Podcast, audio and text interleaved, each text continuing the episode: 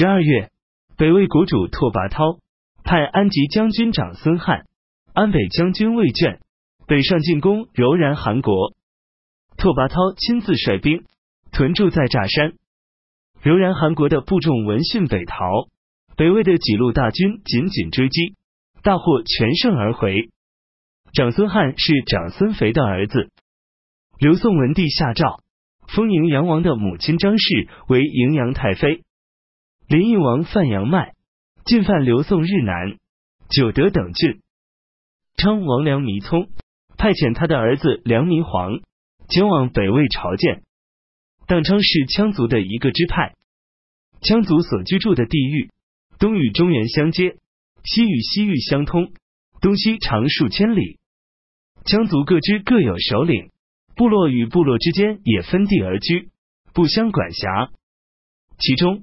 属当昌部的实力最强，共有二万多个部落，其他各部族都非常畏惧他们。项王赫连勃勃准备废黜太子赫连，而改立幼子九泉公赫连伦。赫连听到这个消息，立即率兵七万人北上进攻赫连伦。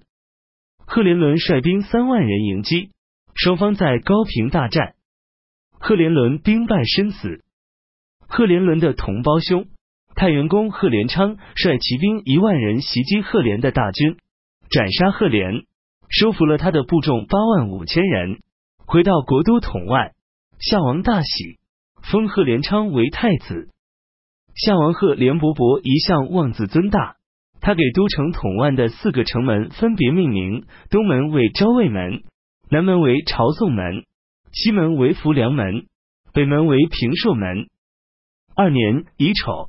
公元四百二十五年春季正月，刘宋司徒徐献之上书令傅亮上书刘宋文帝，请求文帝亲自主持朝政，归还政权。一连上奏了三次，文帝才批准。丙寅初十，文帝开始亲自处理朝廷政务。徐献之于是辞职返回私宅。徐佩之侍中成道会。吴兴太守王韶之等都认为徐献之此举不合适，苦苦规劝敦促徐献之返回朝廷。徐献之于是接受诏书，当朝事事。辛未十五日，刘宋文帝前往南郊祭祀天神，下令大赦。己卯二十三日，北魏国主拓跋焘返回平城。二月，北燕国中有女子变成了男子。北燕王以此询问朝中文武官员的意见。尚书左丞傅权回答说：西汉末年，母鸡变为公鸡，结果出现了王莽篡汉的大祸。何况今天发生的是女子变为男子，这是臣属变成君王的先兆。三月丙寅十一日，北魏国主拓跋焘尊奉他的乳母窦氏为保太后。拓跋焘的母亲杜贵嫔死时。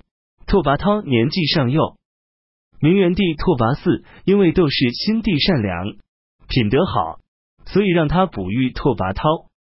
窦氏精心照顾拓跋焘，至为疼爱，教导也很有方。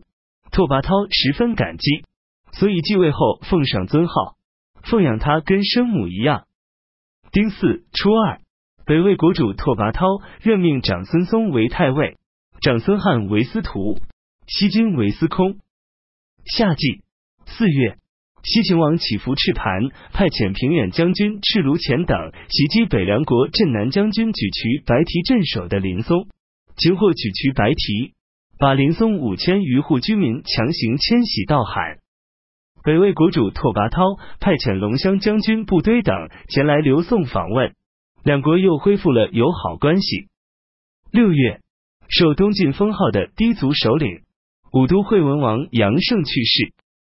当初杨胜听说东晋灭亡的消息，坚持不改东晋的义熙年号，对他的世子杨玄说：“我已经老朽了，应当至死当晋朝的臣民，而你们则应好好侍奉宋国。”等到杨胜去世，杨玄自称都督陇右诸军事、征西大将军、开府仪同三司、秦州刺史和武都王。派遣使臣前往刘宋报丧，这时才开始改用元嘉年号。秋季七月，西秦王乞伏赤盘派镇南将军乞伏吉皮等南下袭击黑水羌族部落酋长邱丹，大败邱旦的军队。八月，夏国武烈帝赫连勃勃去世，安葬在嘉平陵，庙号称世祖。夏太子赫连昌即皇帝位，下令大赦，改年号为成光。